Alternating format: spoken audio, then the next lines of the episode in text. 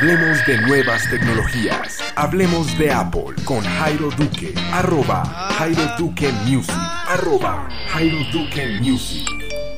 Hola amigos Hablemos de Apple. Hoy un podcast especial. Me encuentro en este momento con arroba ciudadano cero en Twitter, José Duarte, que nos va a estar acompañando durante esta sesión para hablar de varias cositas, incluyendo por supuesto el funcionamiento y la configuración de Spreaker Studio en Mac. Vamos a hablar un poquito también de mm, el nuevo release de mm, el Skype empresarial para iOS y otras cositas varias que nos gustan a ambos. José, ¿qué más? ¿Cómo estás? Hola, buenas tardes, Jairo. Muy bien, aquí calificando. Ah, Pero para los, que no, calificamos, eh, para los que no saben, José es profesor. entonces, eh, listo, pero conversemos un ratico. Vale, eh, esta mañana nos llegó un correo a todos en donde Spreaker decía que ya estaba disponible para Mac y para eh, Windows la versión final de su aplicación Spreaker Studio. Esta aplicación ya la habíamos eh, probado desde hace ya un tiempito en iOS, en Android y bueno, por fin llega a nuestros computadores. Eh, ¿La bajaste de una apenas llegó el correo? Eh, sí, eh, pues realmente yo no me enteré por el correo, me, me- Ah, me informé por Twitter. por Twitter. Creo que fue un, uh, un tweet de Josh Green. Ajá. Entonces de una vez eh, fui y la, la- la descargué. Eh, y no, muy bien, se, se descargó muy rápidamente y, y no, está muy chévere, es muy parecida a la que está en el en iOS, ¿no? Sí, Tanto es- para iPhone como para iPad. Es muy similar. Para los que no, no saben, Spreaker Studio es una aplicación oficial de Spreaker para que podamos eh, grabar audios, grabar podcasts, etcétera. Y pues con esta función ya no tenemos que entrar a la web para grabar Spreaker, ni tampoco usar de pronto métodos alternativos para grabar audios y subirlos a Spreaker. Esta mm, mm, aplicación ya tiene la funcionalidad de grabar offline de grabar en vivo o si en este caso son una emisora y quieren transmitir audio 24/7, también está la opción. Lo que más nos ha gustado y es lo que estamos probando en este momento es su integración con Skype. Que eso es lo que más nos ha llamado la atención y molestamos bastante hasta que por fin nos funcionó. No, es algo magnífico. Eh, por cierto, yo estoy ahorita trabajando en un curso de tecnologías, el tema de podcasting. Eh, Aló.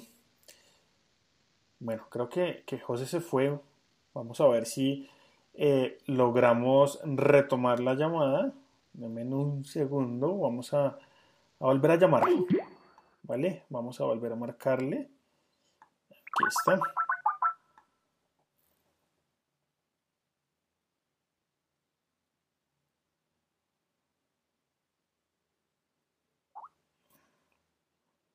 Ahí estamos llamándolo nuevamente para retomar.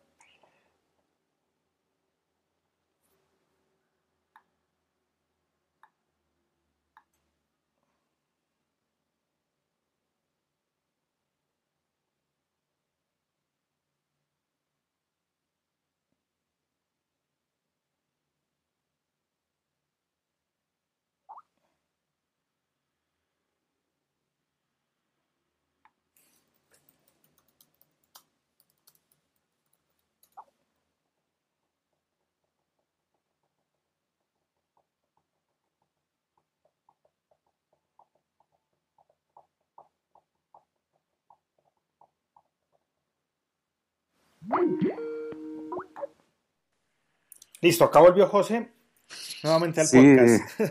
se, se- se cayó la llamada. Te preguntaba que nos, o que nos comentes cómo fue que lograste configurar el finalmente la, la, la, la convergencia entre Skype y Spreaker. A mí me interesa mucho. Listo, perfecto. Para, para lograr hacer esto hay que tener varias cositas en cuenta. Una es tener, pues, obviamente el Spreaker Studio ya descargado. Dos, tener Skype descargado. Y tres, y lo más importante porque sin esto no funciona, es descargar un software que se llama Soundflower.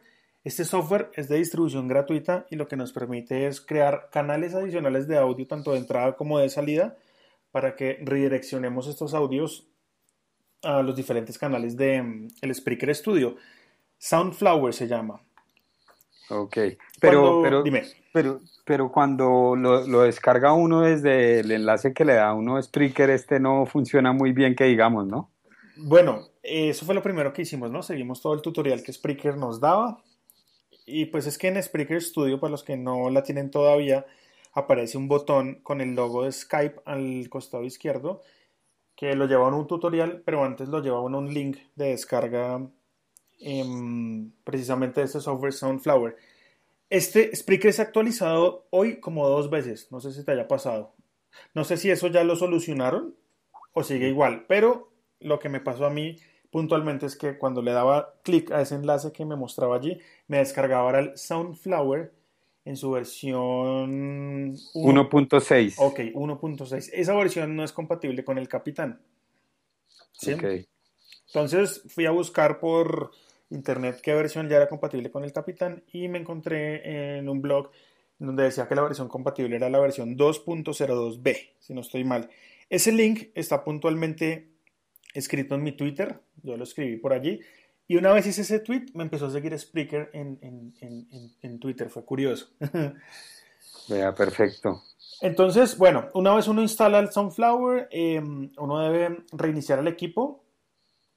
Luego abre uno Sunflower, activa lo que se. Acá salen dos florecitas, una que dice Sunflower con dos canales y Sunflower con 64 canales. Para esta configuración sencilla necesitamos el Sunflower de dos canales, así que lo vamos a activar donde dice Build in Output. Eso es lo primero que tenemos que hacer.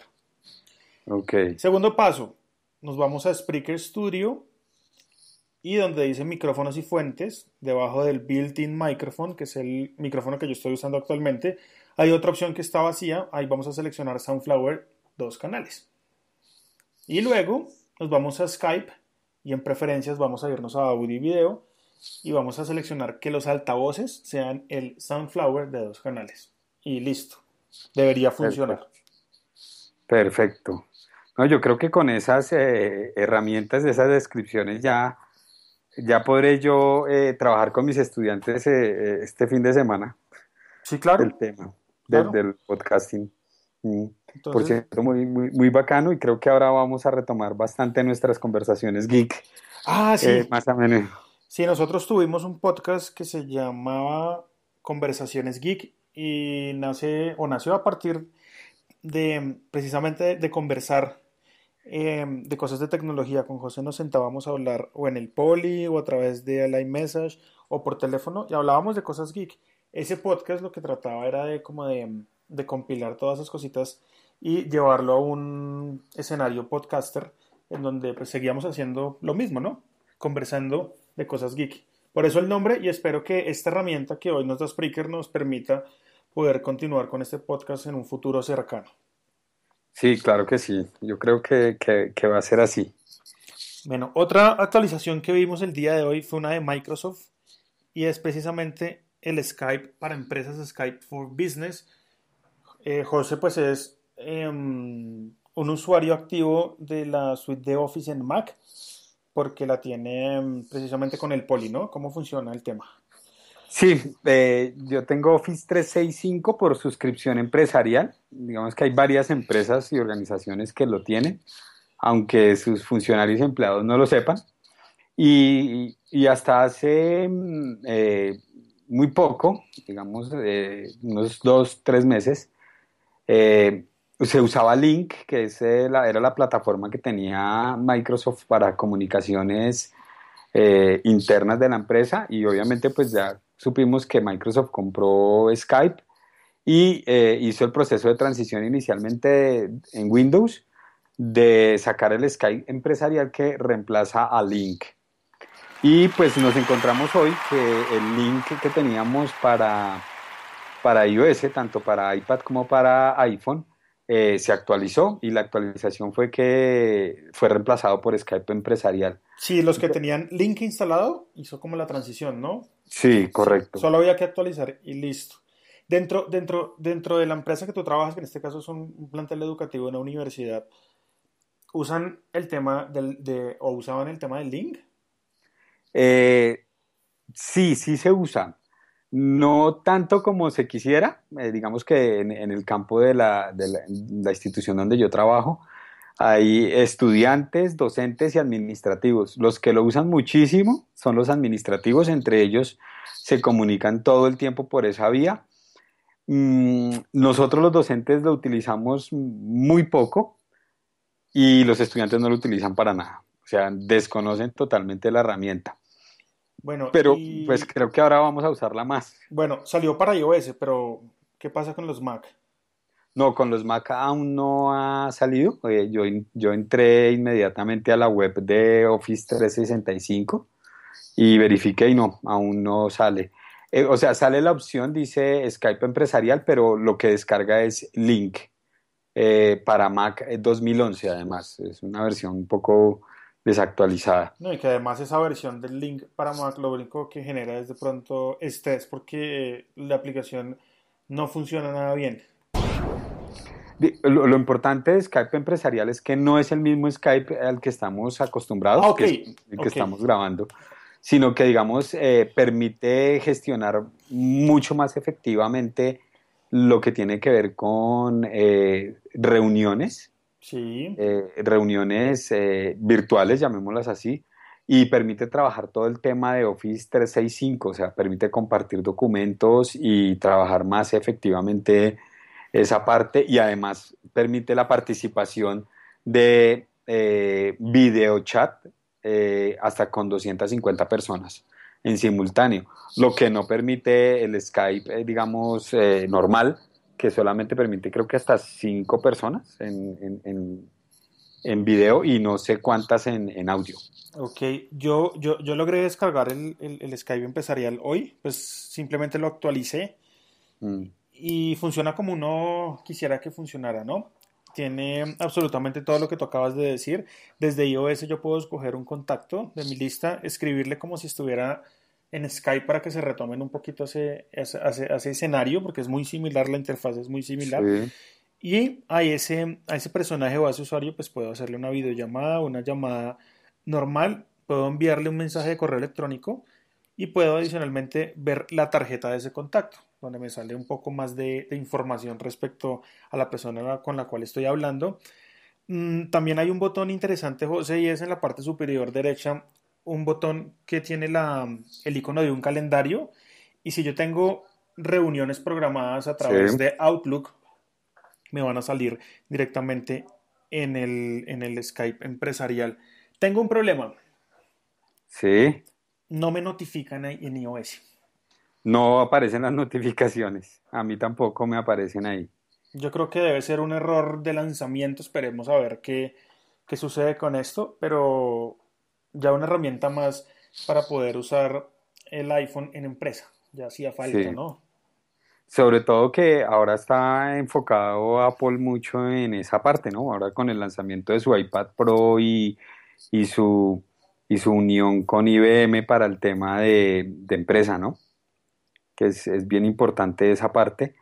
Eh, y, y, bueno, pues ya Microsoft hizo la lectura que tenía que hacer y empezó a trabajar muy fuertemente en toda su suite de productividad y de comunicación.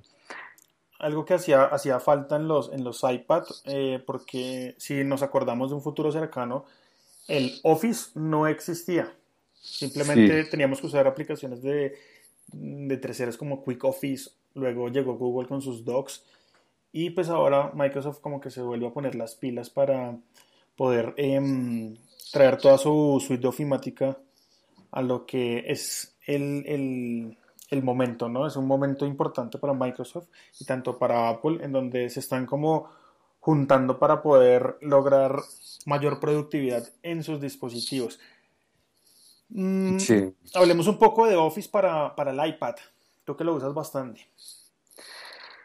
Eh, bueno, hay, hay, un tema y es que el, se viene o, ya está a punto, o si no salió ya una actualización y es que ya ahora se puede utilizar, eh, eh, digamos, eh, editar y crear documentos de forma totalmente gratuita. La suite es gratis, totalmente gratuita, o sea, uno descarga la aplicación, las aplicaciones y funcionan perfecto.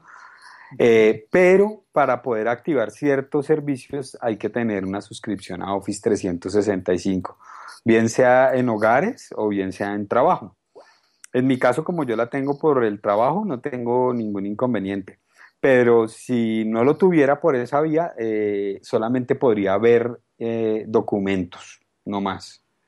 No podría editarlos. hasta no, sé, como digo, si ya saldría la actualización, porque se ha estado actualizando bastante el Office para iOS.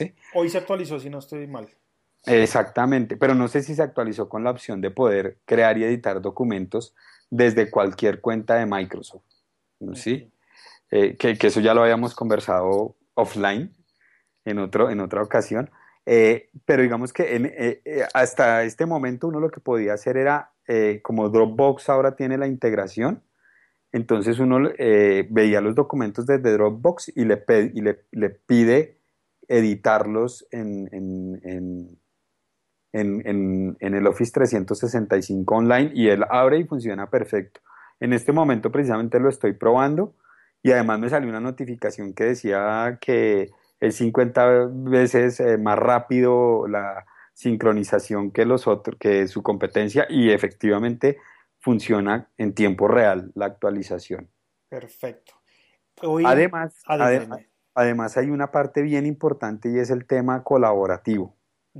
Funcionan eh, con, como, como, como, como lo funcionaba ya Google hace un tiempo, ¿cierto? Sí, pero digamos que esto es nuevo, ¿no? Esto, esta parte de la colaboración, en la forma en la que está trabajando en este momento, eh, apareció ahorita con el lanzamiento del Office 2016 eh, para Windows. ¿sí? Porque ya lo teníamos en Mac, eh, lo teníamos en, iOS, pero no estaba en Windows. Entonces lo sacaron para Windows y el tema colaborativo es en tiempo real y funciona exactamente igual que funciona el de, el de Google Drive. O sea, te permite ver qué se estaba modificando. Ok, eso sí hacía falta y bueno, no todas las empresas deben usar, digamos, la parte colaborativa, pero seguramente ustedes en el campo educativo sí deben em, tomar esta, esta función y, usarla cada vez que se pueda. Sí, sí, exactamente. Nosotros la utilizamos mucho, eh, no tanto como quisiéramos, pero la utilizamos. Veo que hay integración con muchas plataformas, en este caso yo utilizo una plataforma que se llama Edmodo y aquí está integrado con Office 365. Todos los estudiantes me mandan ahí eh, los trabajos eh, y yo le doy clic a abrir y él me las abre en una nueva pestaña y en esa pestaña abre Word o Excel o PowerPoint, lo que el, tema que ellos estén utilizando eh, online en el Office 365. Perfecto. Y además ahora anunció, bueno, aunque eso no es con Office 365, pero sí con, con Adobe, eh, Dropbox eh, anunció ya su alianza con Adobe para poder trabajar PDFs en línea también. Perfecto, Dropbox se está metiendo ahí de a poquitos en todos los campos de productividad. Mm. Hablando un poco del Office, estuve leyendo y el día de ayer se actualizó Office para Mac en su versión pues 2016. Supuestamente Em, arreglando algunos problemas que hay sobre todo con aplicaciones como Microsoft Outlook que simplemente se abren y se cierran en el capitán. Mucha gente esperaba pues que todo esto se solucionara con esta actualización de ayer, pero em, lo que dice Microsoft es que no es responsabilidad de ellos, sino que es responsabilidad de Apple. Dicen que em, en la próxima actualización del capitán seguramente estas, estas, estas aplicaciones ya funcionen correctamente. No sabemos qué está pasando allí, pero sigue sin funcionar muy bien el Office 2016 en Mac, sobre todo con el Outlook. Sí, yo, yo no utilizo Outlook, eh, pero digamos que eh, la semana pasada que estuve en un evento eh, internacional en la ciudad de Medellín con una ponencia, tuve muchos problemas con PowerPoint, pero muchos fue muchos, o sea, cada cierto tiempo se cerraba, eh, en Mac. Y en las presentaciones que se hicieron en el evento en Windows también pasaba lo mismo. Bueno, ahí tienen que revisar qué es lo que está pasando realmente con, con la suite ofimática, que es la más descargada en todo el mundo y no debería estar pasando estos errores. Cambiando, Por- dime. Por cierto, eh, se puso al día, ¿no? Con, con este Office 2016, tanto en Windows como en Mac, diría yo que es casi idéntico, ¿no? Sí, yo la verdad no he encontrado diferencias, lo he usado en las dos. No soy un, un usuario que use mucho la suite ofimática, pero, pero sí, a simple vista se ven igualitos. No hay nada que, que, que tengas que envidiarle uno al otro. Sí, totalmente. Cambiando de tema y pasando ya al tema del, de, mm, ¿de qué lo llamamos? De la música y del streaming, me llegó, Sí. y ya lo he dicho en algunos podcasts, me llegó el Chromecast Audio. Un aparatico que vale 35 dólares que me permite convertir cualquier parlante en un parlante compatible con la tecnología Cast de Google. Sí, Yo tengo dos parlantes acá en mi casa, o bueno, tengo tres sistemas de audio. Un parlante Bose de los viejos que utilizaban el plug eh, de los iPhones 4S para abajo. sí, Entonces uno pues ponía el iPhone ahí o, o ponía el, en este caso, no sé, el iPod Classic que tenía ese mismo dock y funcionaba perfecto. Pero hoy en día pues ya no puedo poner mi iPhone porque me toca comprar un, como un estilo de adaptador. Y bueno, le compré un aparatico Bluetooth para poder usarlo a distancia y funcionaba bastante bien. Pero con el Google Cast o el Google Chromecast de audio, perdón, simplemente lo conecto al jack del audífono de, de- de entrada de este dispositivo, es decir, del Bose sí. y automáticamente queda un parlante convertido con tecnología CAS de Google. Que, ¿Cuáles son las ventajas? ¿no? Es la pregunta de todo el mundo. ¿Para qué comprar un aparatico de estos?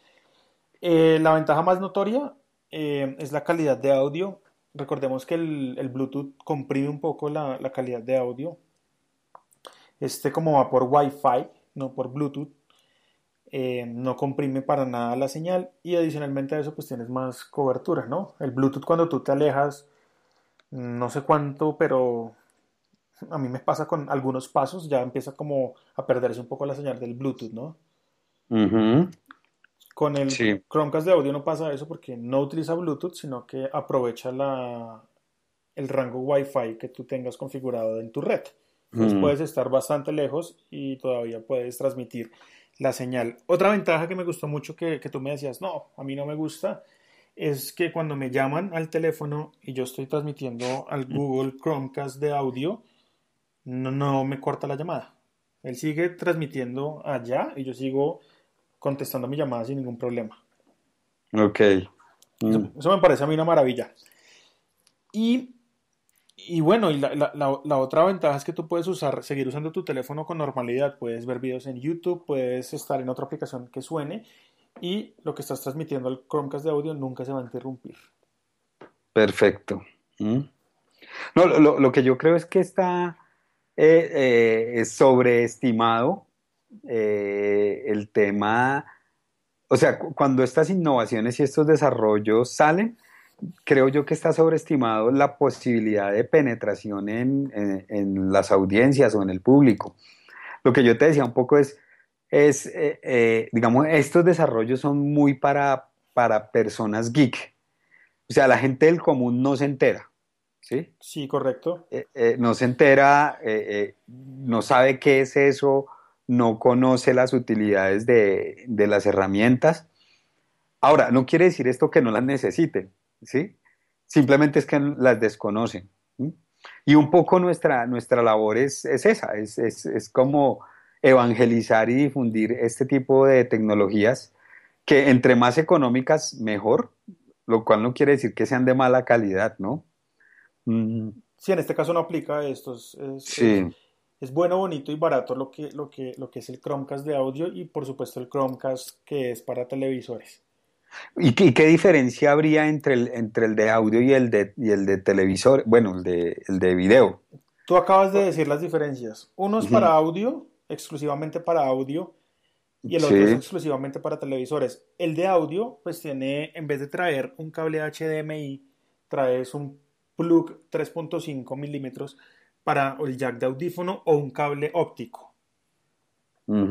Pero, pero el Chromecast eh, eh, tradicional eh, tenía la posibilidad de transmitir el, el- el streaming al, al di- al dispositivo de video, o sea, por ejemplo, el Spotify. Ah, bueno, el Spotify es, es, como la, la, ovejita negra allí, porque cuando el Chromecast original salió a la venta, pues funcionaban aplicaciones como Google Play Music, obviamente. Deezer también tenía su funcionalidad para, mm. para Chromecast, todavía la tiene, obviamente. Em, aplicaciones de podcast como Pocket Cast, eh, YouTube, entre otras. Spotify lanzó su servicio compatible con Cast a partir de estos nuevos dispositivos. Ok. Entonces Spotify puede hacer Cast en el nuevo Chromecast. En el viejo dijeron en una actualización que salió hace poco que van a traer soporte también para el viejo. La diferencia ahí es que tú en el televisor ves la carátula de lo que está sonando y ves como una interfaz muy bonita, mientras que en el de audio simplemente escuchas lo que está saliendo por el, por el parlante. Valen exactamente lo mismo, pero el Chromecast de video no lo puedes conectar a un parlante de audio. Mm, ok, claro. Suple dos necesidades distintas. Mm, perfecto. Esas son las, las, las, funcionalidades que tiene cada uno. Yo estoy contento con el aparatico porque lo puedo conectar en cualquier lado. Lo único que yo necesito es una conexión Wi-Fi y la aplicación Chromecast en mi celular, sea Android o iOS. Yo te comentaba el tema del Wi-Fi, eh, pues, pues eh, ya he probado el tema de la posibilidad de la, de la red que crea el Apple TV y creo que ese sería un, un, tema a trabajar ahí con los con, con toda la, la, versión CAS de Google. Eh, porque eh, tal vez en, en, países desarrollados el tema del Wi-Fi está muy difundido, pero en países como el nuestro y en buena parte de Latinoamérica el, tema del, de, de, las redes Wi-Fi eh, no está tan difundido. Entonces creo que ahí sí le faltaría más un poco eh, eh, trabajar en ese sentido. Te decía yo incluso eh, un poco mi experiencia en las instituciones educativas, que por ejemplo no le permiten a uno configurar los esos dispositivos, la red Wi-Fi. O hay zonas o espacios como los campus universitarios suelen ser tan grandes, hay espacios en donde la red Wi-Fi no llega, ¿sí? Entonces, eso, eso puede hacer o hace que, que no se puedan utilizar esos dispositivos en esos escenarios. Sí, seguramente va a ser en ese momento imposible, porque no solo la cobertura, sino lo que tú dices, ¿no? Los permanentes bloqueos que hacen los administradores de red. Sí. donde pues bloquean absolutamente todos los puertos necesarios para poder conectar un dispositivo como estos. Y sea Apple TV, o sea Chromecast, o sea Roku, o sea lo que sea. Sí. Es muy complicado. Y pues lástima porque por ejemplo, si no estoy mal, las aplicaciones de Google en su parte de Drive, el Docs y los, las hojas de cálculo y presentaciones, creo que ya es compatible con los Chromecast de video y sería muy útil en tu campo. Lástima pues que no esté configurado o no se dejen configurar en estas eh, instituciones. Sí, y, en las empresas también, ¿no? Sí. solamente también tienen sus, sus, bloqueos pues por temas de productividad. Sí. Bueno, ahí teníamos entonces una pequeña conversación geek, eh, aprovechando un poco el Spreaker Studio nuevo para Mac y para Windows, para los que tengan Windows. Y yo creo que la, la prueba funcionó. Sí, claro, perfecto, muy bien. Bueno. Eh, yo, yo, yo, también voy a descargar el, el, el, audio que, que, acabamos de hacer con Jairo y lo voy a publicar en mi... En tu feed. En mi feed de Ciudadano Cero Podcast. Ah, bueno, tu Twitter, arroba Ciudadano Cero, cero con número, el mío ya lo conocen, arroba Jairo Duque Music. Y esperemos pues que todo esto que hablamos acá les, les sirva. Si no conocían el Skype empresarial ahora disponible para iOS, lo pueden ir descargando y ya tienen el tutorial también allí para configurar el Spreaker Studio para los que quieran de pronto eh, empezar a, trabajar un poco sus podcasts con invitados y demás. Y para los que no hacen podcast, pues ahí tienen una herramienta para que de pronto se animen a explorar el mundo del podcasting que es tan chévere. Sí, claro que sí. Yo creo que esto va a incentivar mucho más ahora el, el podcasting.